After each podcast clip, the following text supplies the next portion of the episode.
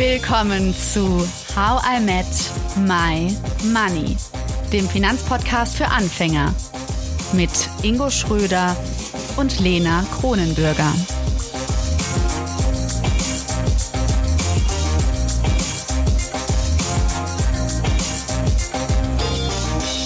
Hallo Ingo. Hallo Lena. Unsere Themenreihe heißt Kapitalismuskritik und heute streichen wir mal die Kritik und wir begeben uns auf die andere Seite. Wir fragen, was bleibt, wenn man nicht mit kritischen, sondern mit wohlwollenden Augen auf den Kapitalismus blickt? Welche Vorteile hat er?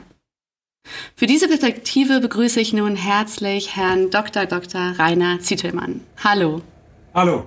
Grüße Sie. Hallo. Sie decken eine Bandbreite an Themen ab. Sie sind promovierter Historiker und Soziologe, ehemaliger Ressortleiter bei der Tageszeitung Die Welt, Unternehmer, Immobilieninvestor und Autor von 25 Büchern, vermutlich inzwischen sogar mehr. 45 ist nicht, es sind jetzt 27. 27, nicht 25, ja. zwei mehr geworden. Unter anderem haben sie über ihre reichen Forschung geschrieben, die sie betrieben haben und auch jede Menge über den Kapitalismus, über den wir ja heute sprechen. Und ich habe mir eine Menge Gespräche mit ihnen angeschaut zur Vorbereitung und das sind jetzt nicht immer so Plaudereien, das sind oft Streitgespräche. Da bekommen sie ordentlich Kontra, sie teilen ordentlich aus und ihre Position dabei ist klar. Für sie ist der Kapitalismus gut.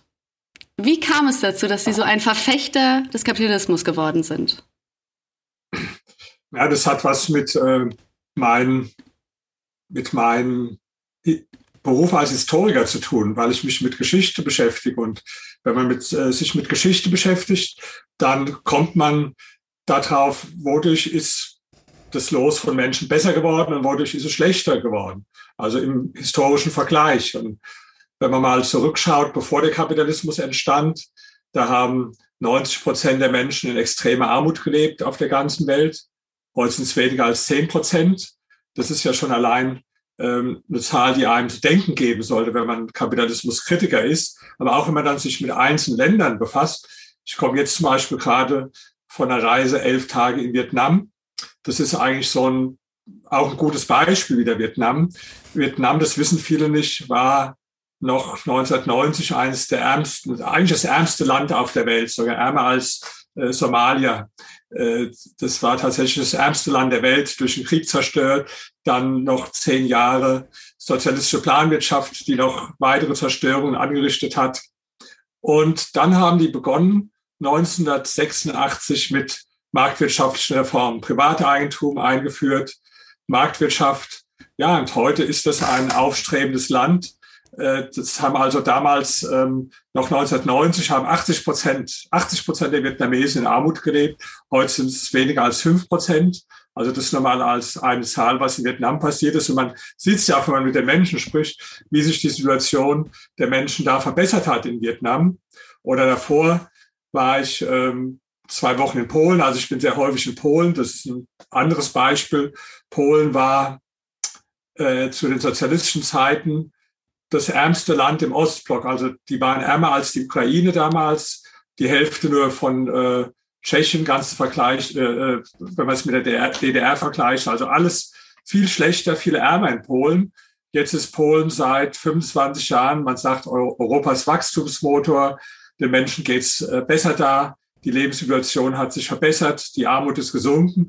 Und wenn man solche Sachen sieht, also einmal als Historiker, weil ich viel lese, ich lese gerade im Moment sehr viele Bücher über gerade diese beiden Länder, Polen und Vietnam, weil das zwei interessante Beispiele sind, oder auch in diese Länder hinfährt und mit diesen Menschen spricht, dann fällt es mir ehrlich gesagt schwer, einen Menschen zu verstehen, der den Kapitalismus kritisiert, weil ähm, man kritisiert dann ja im Grunde genommen ein System, was zum Beispiel in diesen Ländern dafür gesorgt hat, dass so viele Menschen aus der Armut entkommen.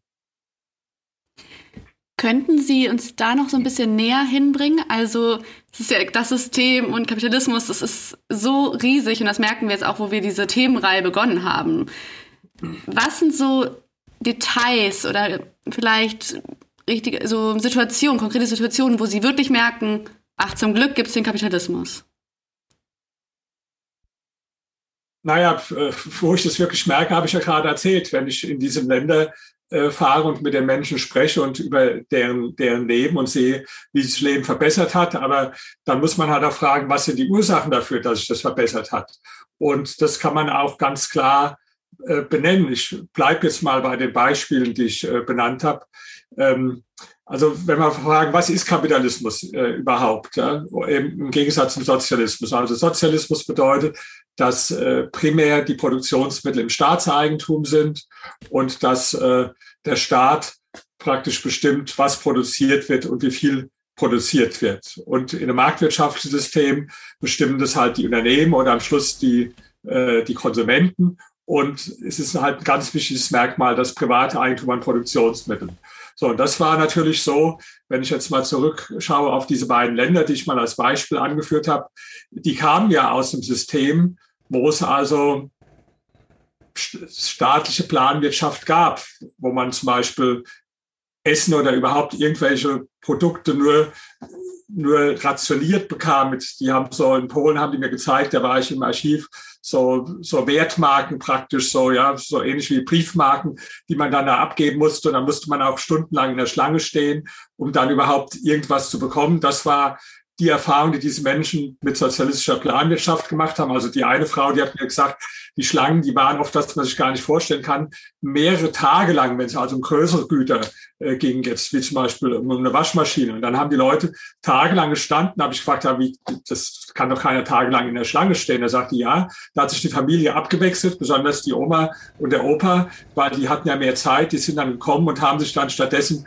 in diese Schlange reingestellt. Also das waren so die Lebenserfahrungen. Dann hat die mir zum Beispiel erzählt, ja, Telefon, da gab es eine Telefon, also private Telefon hatten sowieso nur zwölf äh, Prozent der Menschen, aber dann gab es nur eine Telefonzelle in der Straße und da mussten die Menschen auch oft Schlange stehen, bis zu zwei Stunden, um da ein Telefongespräch zu führen. Auch auf ein Auto musste man mehrere Jahre äh, warten, war ja auch in der DDR so, da musste man zwischen zwischen zwölfeinhalb und 17 Jahren warten, dass man ein, ein Auto bekam. Ja? Und wenn man die Geschichten von diesen Menschen hört und dann sieht, wie sich das verbessert hat, dann fällt es mir ehrlich gesagt schwer zu verstehen, wie jemand äh, gegen den Kapitalismus sein kann, weil die, die Verbesserungen, die Änderungen im Lebensstandard, die haben genau ja dann stattgefunden, wo also private Eigentum eingeführt wurde und äh, der Staat zurückgedrängt wurde zugunsten von mehr Markt.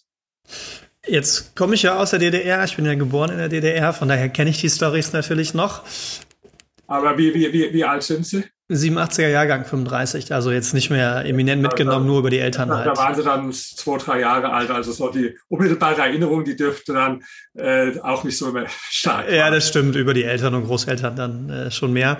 Aber das mit dem Trabi und 18 Jahre, das kennt man natürlich. Ähm, ist es so, denken Sie, dass wir zu lang in einer kapitalistischen Welt, zumindest hier in Europa und in Amerika, leben, dass die Leute schon vergessen haben, wie es im im Sozialismus war und vergessen haben, aus ihrer Sicht, wie viel schlechter es in solchen Umständen war, wie sie es also noch sehr anfassbar aus Vietnam und Polen beschrieben haben und dass die Leute einfach gar nicht mehr wissen, wie viel schlechter es sein könnte in einer anderen Form und deswegen es auch einfacher fällt, den Kapitalismus jetzt zu kritisieren? Das hat unterschiedliche Ursachen, ähm, warum Menschen den Kapitalismus kritisieren. Also ich sage mal, eine Ursache ist, mangelndes historisches Wissen. Also wenn ich zum Beispiel mit Menschen spreche, wie stellst du dir das vor, wie haben vor 200 Jahren die Menschen gelebt in Europa? Dann sehe ich, dass einfach da die Leute stellen sich das vor wie so eine Idylle auf dem Bauernhof oder sowas ähnliches vielleicht, wo die Leute ihre Kühe und ihre Schweine gehabt haben, so wie eine Ausflüge auf dem Bauernhof. Das damals also äh, wirklich Hunger an der Tagesordnung war und was, was bittere Armut bedeutet, wie viel Kalorien die Leute am Tag verbraucht haben. So, also das wissen die Leute einfach nicht. Also das erste ist man mangelndes historisches Wissen. Das zweite ist natürlich äh, die Frage, welchen Maßstab man anlegt.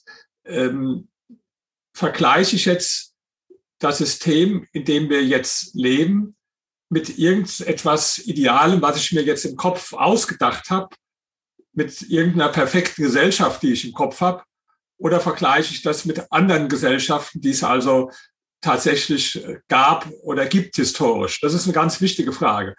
Das ist so ähnlich, wenn ich jetzt zum Beispiel, nehmen wir mal an, äh, eine, eine Beziehung oder eine Ehe, ja, die kann ich natürlich vergleichen mit einer perfekten Sache, die ich mir so im Kopf ausgedacht habe. Vielleicht die in einem Liebesroman geschildert wird, so eine perfekte Beziehung. Und ich glaube, dann würden die meisten Beziehungen eigentlich äh, eher relativ schlecht abschneiden, wenn man diesen Maßstab anlegt, weil es einfach ähm, ja, es ist nicht richtig fair im Grunde genommen, wenn ich jetzt zum Beispiel die Beziehung, die Sie haben oder Sie haben äh, oder die ich habe, vergleichen würde mit einem perfekten Schilderung im Liebesroman. Ich würde dann sagen, fairer wäre es im Grunde genommen, wenn ich Ihre Beziehung vergleichen würde mit die von Ihren äh, Freunden in Ihrem Freundeskreis. Und das ist so mehr der Ansatz, den ich habe. Also aber, aber viele Kapitalismuskritiker, die haben einen anderen Ansatz. Die, die denken sich irgendwie eine Gesellschaft aus, wie sie ganz perfekt aussehen könnte oder sollte und legen das dann als Maßstab an. Und dann muss natürlich äh, jede Gesellschaft immer versagen. Wobei ich jetzt ja auch gar nicht so bin, dass ich jetzt alles äh, verteidigen will und rechtfertigen will, äh, was heute ist. Ich bin jemand, der, der sehr, sehr viel zu kritisieren hat an der bestehenden äh, Gesellschaftsordnung. Nur bin ich halt der Meinung, die Probleme, die wir haben, die kommen eher davon, wenn wir zu wenig Kapitalismus haben heute in der Gesellschaft und nicht, dass wir jetzt äh, zu viel Kapitalismus haben.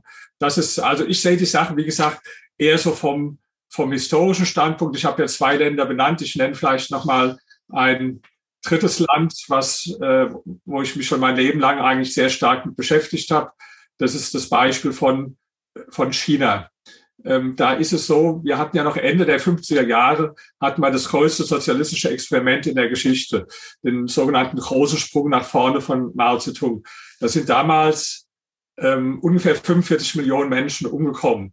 Übrigens interessanterweise was, wo ich, wenn ich die Leute in meinen Vorträgen frage, überall auf der Welt, wie ausführlich wurde das in der Schule behandelt? Habt ihr davon mal was gehört in der Schule? Da sagen die meisten, nee, haben wir noch nie was von gehört. Finde ich eigentlich äh, ein Skandal, ja, dass das größte sozialistische Experiment mit 45 Millionen Toten, ja, dass da, dass die Menschen da nichts drüber hören in der Schule oder, oder kaum Leute was hören. So kann man, deswegen habe ich auch in meinen Büchern darüber geschrieben, um die Leute, die also nichts in der Schule davon gehört haben, zu informieren. Und dann äh, war noch 1981, haben 88 Prozent der Chinesen in extremer Armut gelebt. 88 Prozent extreme Armut. Dann, dann kam Deng Xiaoping, hat marktwirtschaftliche Reformen gemacht, private Eigentum eingeführt, äh, weniger Staat, mehr Markt. Jetzt ist die Zahl der Menschen in extremer Armut auf unter ein Prozent gesunken. Natürlich, wenn man nach China fährt, ist es äh, immer noch nicht vergleichbar äh, mit jetzt dem Lebensstandard äh, bei uns. Aber das ist auch nicht der richtige Maßstab. Ich finde, man muss immer den Maßstab, wie war es vorher und wie ist es äh, heute und wodurch sind die Veränderungen gekommen. Und ich habe jetzt niemand getroffen in China, der gesagt hat, äh, ja, ich möchte es wieder zurück zur, zur Mao-Zeit, weil da zum Beispiel die Menschen gleicher gewesen sind. Also habe ich persönlich niemanden getroffen. Und das sind, wie gesagt, ich diskutiere die Sache gerne konkret am Beispiel von, von einzelnen Ländern und von geschichtlichen Dingen. Und was mir auffällt bei vielen Kapitalismuskritikern, dass die lieber so abstrakte Theoriegebäude äh darstellen, aber das ist nicht so mein Ding halte ich nicht so viel davon. Ich sag, guck dir mal lieber an, was in der Wirklichkeit passiert und vor allen Dingen, was das für die Menschen konkret bedeutet, für ihr Leben. Jetzt, also wir stellen fest, es gibt viele Rosamunde Pilchers, äh, weiblich und männlich, für die Wirtschaft da draußen, ja, die, den, die die optimale äh, Wirtschaft kennen und das optimale Konstrukt. Was ja viele äh, Antikapitalisten vereint, ist ja, dass man sagt, es soll wieder mehr Macht zum Staat gehen und weniger in den freien Markt. Was würden Sie dem entgegnen, dass, wenn der Staat nicht die Lösung ist, wie Sie sagen?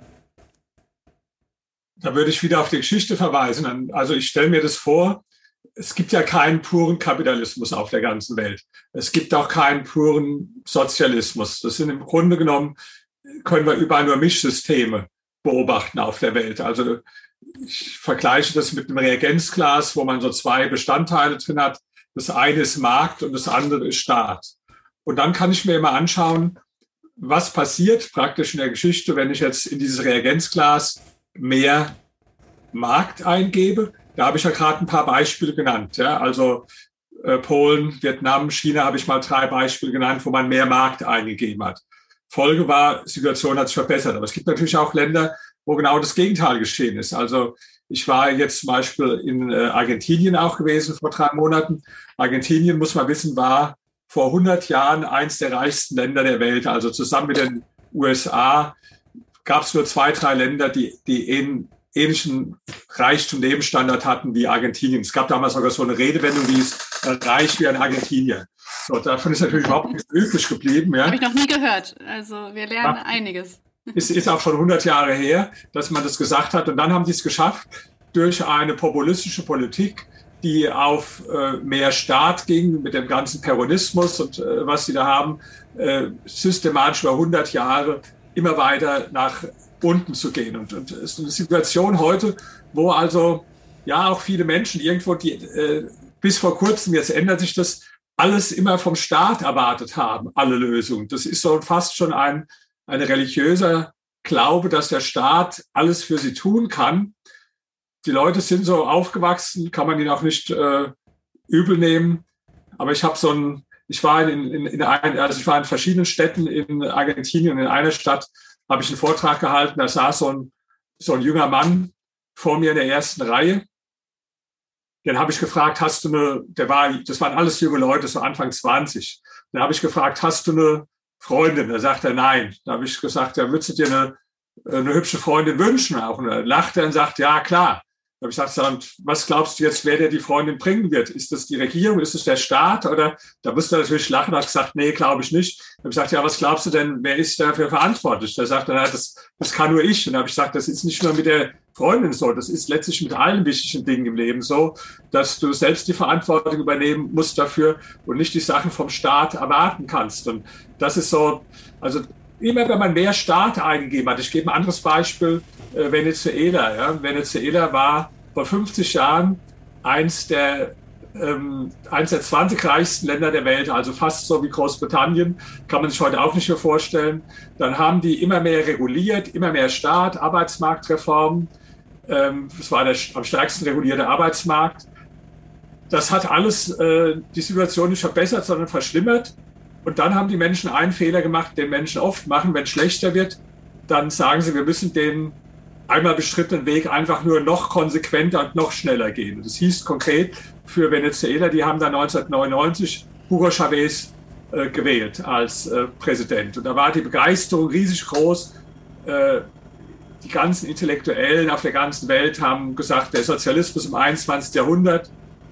Sarah Wagenknecht hat damals gesagt, also Deutschland müsste sich ein Beispiel nehmen, auch an Venezuela, was die da machen.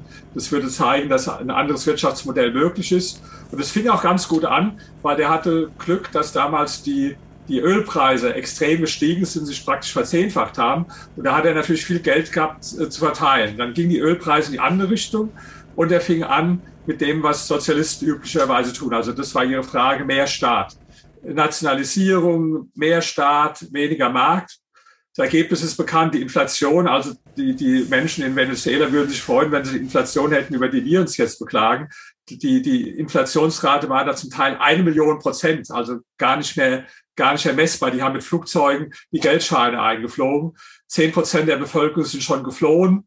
Äh, Menschen haben wirklich äh, Hunger gelitten und das war das Ergebnis, weil die gesagt haben, wir, wir müssen jetzt mehr, mehr Staat äh, einführen und äh, weniger mag. Also das sind alles so Beispiele, wo ich sage, äh, kann ich nicht so richtig nachvollziehen, wie jemand Rezepte verschreibt, die so oft in der Geschichte immer wieder daneben gegangen sind.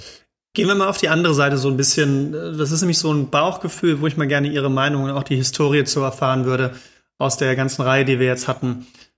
Was ist die älteste bekannte kapitalistische Nation, die, die die nach diesen Grundzügen handelt. Gut, es hat ja damals angefangen, sich zu entwickeln in Großbritannien und in den Niederlanden. Das waren so die Länder, wo sich das zuerst entwickelt hat in, in äh, Westeuropa. Und das wissen auch viele nicht, dass damals, also wo das angefangen hat, in Großbritannien, in, in, in England, da gibt's ja eine bekannte Schrift von, von Friedrich Engels über die Lage der arbeitenden Menschen in, in England, da wurden ja die, weiß man heute, dass es auch historisch völlig falsch ist, was er geschrieben hat, weil da wurden die Verhältnisse der Menschen vorher ziemlich idyllisch dargestellt. Diese bäuerliche Wirtschaft, in Wirklichkeit hat damals eine riesen Armut geherrscht. Und dann, ja, fing der Kapitalismus an und der war natürlich am Anfang äh, wenn man das mit dem heutigen Kapitalismus vergleicht, war das natürlich unmenschlich, wenn man allein denkt, wie viele Stunden mussten die Menschen arbeiten, unter welchen Bedingungen mussten sie äh, arbeiten. Dann, dann war das äh, natürlich unmenschlich. Aber es hat sich immer weiter positiver entwickelt im Laufe der Zeit. Äh, je mehr der Kapitalismus dann Fuß gefasst hat äh, in diesen Ländern, also angefangen mit äh, mit England und mit äh, Holland, äh, um, umso, umso besser ging es dann auch der Mensch. Und genau darauf will ich eigentlich hinaus. Und das ist jetzt meine These und mich würden mal Ihre Argumente dazu interessieren, die dagegen sprechen. Meine These ist, und das ist so der Eindruck, den ich aus der Kapitalismuskritik gewonnen habe, hat Kapitalismus eine Verfallszeit. Also überspitzt sich das Thema irgendwann so sehr, dass der Kapitalismus auch mal vielleicht nicht mehr gut sein kann. Oder dass es automatisch dazu führt, dass wenn Kapitalismus zu lange vorherrschend war, dass die Leute das Gegenteil wieder wollen, weil ich meine, Großbritannien ist ja gerade das passende Beispiel dazu, was da gerade passiert, ja. Also, wie sei Ihre, wie wären Ihre Argumente dazu, wenn ich sage, äh, hat Kapital, also Kapitalismus hat eine Verfallszeit? Also, bisher, äh, es gibt ja seit es, äh, seit es äh, Kapitalismuskritik gibt, wird immer ja das behauptet. Also jetzt kommt bald die große Krise und der Kapitalismus kommt an sein Ende. Also in den Schriften von Marx hat mal jemand nachgezählt, gibt es ungefähr 3000 äh, Untergangsprophezeiungen vom Ende oder vom baldigen Ende des Kapitalismus. Die sind alle nicht äh, eingetreten. Und seit Marx tot ist, da gab es wahrscheinlich Hunderttausende Untergangsszenarien, wo immer gesagt wird, jetzt ist der Kapitalismus am Ende. Vor 100 Jahren hat Lenin seine Schrift geschrieben, der Imperialismus als letztes Stadium des Kapitalismus, da hat er vorausgesagt, also dass jetzt der Kapitalismus endgültig sein letztes Stadium äh, äh, beschritten habe und äh, dann zusammenbrechen äh, werde. Tatsache ist, dass der Kapitalismus äh, aus sich heraus äh, nirgends zusammengebrochen ist, sondern äh, wenn er zusammengebrochen ist, dann durch, durch Kriege oder durch, durch Revolutionen, wie zum Beispiel im Zweiten Weltkrieg, wo nach dem Zweiten Weltkrieg die Sowjetunion dann in verschiedenen äh, osteuropäischen Ländern oder auch in der DDR ihr System installiert hat. Ansonsten hat sich der Kapitalismus eigentlich bisher als erstaunlich überlebensfähig erwiesen. Und das hängt auch damit zusammen, dass der Kapitalismus eben kein, kein starres unveränderliches System ist, sondern ein, ein lernendes System, das sich immer wieder adaptiert oder anpasst an, an ändernde Bedingungen. Ja? Und das ist im Prinzip so auch eine, eine Stärke vom Kapitalismus. Trotzdem heißt es natürlich nicht, dass es eine Garantie ist, dass jetzt äh, der Kapitalismus auch in den nächsten Jahrzehnten oder 100 Jahren fortbesteht. Aber ich, man kann eins voraussagen, wenn der Kapitalismus also tatsächlich äh, zu seinem Ende kommen sollte in einzelnen Ländern, dass das eine Katastrophe von nie gesehenem Ausmaß sein wird für die Menschen, weil einfach, äh, wenn man, wenn man denkt, dass die ganze Hunger und Armut historisch gesehen, wie ich gesagt habe, in den letzten 200 Jahren durch Kapitalismus beseitigt wurde und immer wieder in einzelnen Ländern, dann ist natürlich klar, wenn ich das jetzt zurückdrehe, dass dann genau das passiert, was ich jetzt am Beispiel von Ländern wie äh, Venezuela gesagt habe, ja, dann, äh, dann es gibt auch keine Garantie, dass der Wohlstand von einem Land erhalten wird, sondern das kann sich auch wieder die andere Richtung entwickeln. Das, kann, das kann auch sein, dass wir das in Deutschland jetzt erleben, wo man ja auch seit Jahren immer mehr wieder in Richtung mehr äh, Planwirtschaft geht, mehr Staat geht und wo wir jetzt schon langsam die Auswirkungen merken. Das ist natürlich nicht so von heute auf morgen, dass das passiert. Ja, äh, das dauert oft eine Weile. Also ich gebe vielleicht mein Beispiel. Ähm, wenn jetzt jemand sagen wir, der war jetzt jemand sehr, sehr fett, der hat 150 Kilo gewogen und der, der macht dann Diät, hört auf, Pizza zu essen, hört auf, äh, zu viel Schokolade und Eis zu essen und äh, nimmt dann ab und hat 80 Kilo. Und so nach ein, zwei Jahren, ja, dann sagt er sich, naja, ich habe doch keine Figurprobleme, warum sollte ich nicht meine Pizza essen? Und dann isst er eine Pizza und was passiert? Eigentlich nichts Negatives. Ja? Er wacht am nächsten Morgen ja nicht wieder fett auf, sondern passiert eigentlich erstmal gar nichts. Dann macht er weiter und denkt, da ist ja nichts passiert. jetzt äh, esse ich mal weiter Pizza und Schokolade und dann wird er nach einem Monat vielleicht hat er ein, zwei Kilo zugenommen, was aber auch noch keine Katastrophe ist. Da wiegt er halt statt 80 Kilo 81 oder 82 Kilo. Und dann macht er immer weiter und wir wissen genau, was passiert. Am Schluss wird er natürlich genauso wieder aussehen wie vorher. Und das ist so ähnlich, dass auch einzelne Länder oft vergessen, äh, wo, worauf ihre Erfolge basieren, warum es ihnen heute besser geht und dann wieder zurückfallen in mehr Staat, weniger Markt. Und auch da stellen sich dann die Auswirkungen nicht von heute auf morgen ein. Aber ich sehe schon in Deutschland jetzt zum Beispiel eine Entwicklung, äh, haben wir ja im Moment gerade die ganze Energiekrise und sowas äh, bevorsteht, was natürlich äh, viel auch damit zu tun hat, dass wir zu viel Staat und zu viel, sagen wir, staatliche Vorgaben gehabt haben. Also ich sage es mal in Deutschland jetzt ein Beispiel, dass die Kernkraftwerke ausgeschaltet wurden. Das war jetzt keine kapitalistische Idee. Die, die, die, die Firmen, die also Kernkraft betreiben, die, die hätten ja gerne weiter betrieben, sondern das war ja eine staatliche Vorgabe, dass man jetzt die Kernkraftwerke abschaltet. Dann hat man als nächstes die Kohlekraftwerke angefangen abzuschalten. Ja, dann hat man auch Sachen wie Fracking verboten. Ja, dann hat man als nächstes sich äh, gesagt, okay, dann brauchen wir halt eine Übergangstechnologie, die war Gas hat sich abhängig gemacht vom russischen Gas und jetzt haben wir die ganzen Probleme. Das sind ja alles Probleme, die nicht jetzt irgendwie der Markt oder kapitalistische Firmen angerichtet haben, sondern es sind alles Probleme, die durch staatliches Fehlhandeln äh, zustande gekommen sind. Und, die, die Konsequenzen, mit denen haben wir jetzt äh, bald hier leider zu tun in Deutschland. Der Teil 2 dieser Folge, der kommt nächste Woche am Money Monday raus. Und wir freuen uns schon auf euch. Abonniert uns gerne bei Spotify, Deezer und Apple Podcasts. Macht's gut. Danke, dass du zugehört hast und toll, dass du ein Teil von How I Met My Money bist. Wir hoffen, dir hat diese Folge gefallen. Um keine Folge zu verpassen, klick einfach direkt auf den Abonnieren-Button auf Spotify, Deezer und Apple Podcasts.